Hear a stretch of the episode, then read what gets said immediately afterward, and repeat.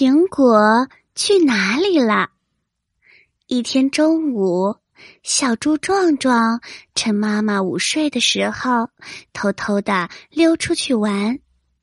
当他玩够了，高高兴兴的准备过河回家的时候，突然看见河边的苹果树上长了一颗超级大的大苹果。壮壮眼睛一亮。心想：“红彤彤的大苹果，看起来真的很好吃。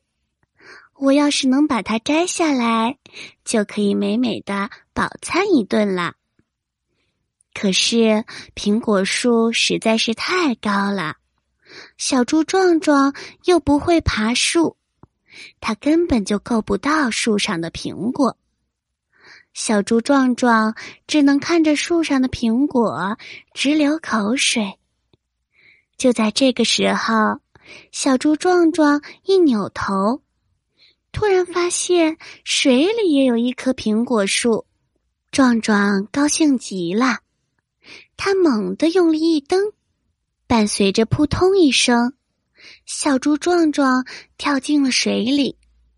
可是，无论他怎么寻找，都找不到原来的苹果树。怎么回事呢？